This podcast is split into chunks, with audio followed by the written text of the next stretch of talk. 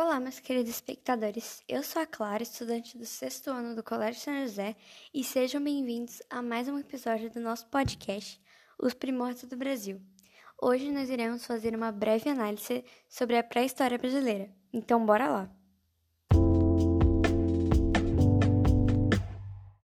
Bom, hoje nós vamos bater um papo a respeito da pré-história brasileira. Antes de mais nada, o que seria esse período?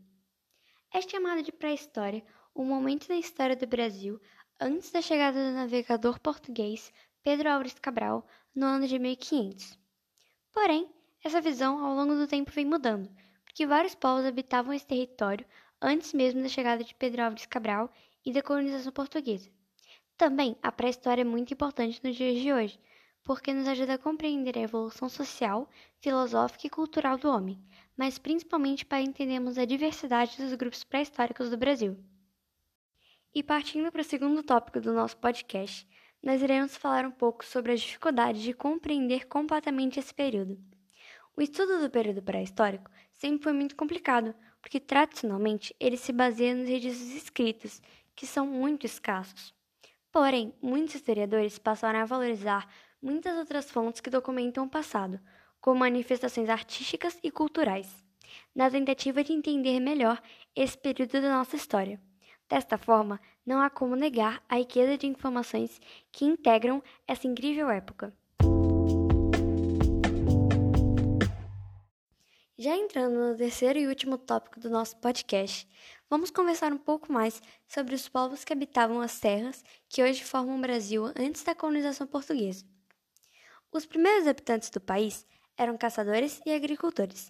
Eles moravam em cavernas e na própria floresta, e também manuseavam arcos e flechas feitos de pedra.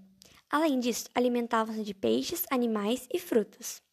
Diante de muitos povos que aqui habitavam, eu escolhi mostrar a vocês um pouquinho mais sobre a história dos sambaquis.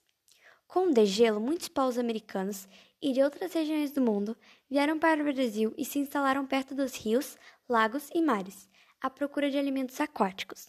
Eles se caracterizavam por habitar regiões litorâneas e foram nesses locais em que foram encontrados grandes montes feitos pelo acúmulo de restos orgânicos e conchas.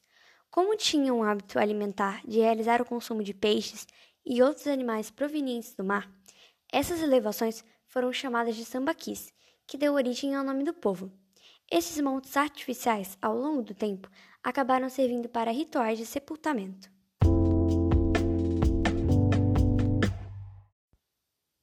Bom, e foi isso que nós aprendemos no nosso episódio de hoje. Espero que você tenha gostado do conteúdo apresentado aqui e também espero que você tenha aprendido alguma coisa sobre a nossa rica pré-história brasileira. Infelizmente, nosso podcast Os Primórdios do Brasil está quase chegando ao fim. Agradeço imensamente a você, meu querido ouvinte, por estar aqui acompanhando mais um episódio do nosso podcast. E agradeço também aos meus queridos patrocinadores, que sem eles nada seria possível. Eu acho que eu vejo vocês na próxima e tchau!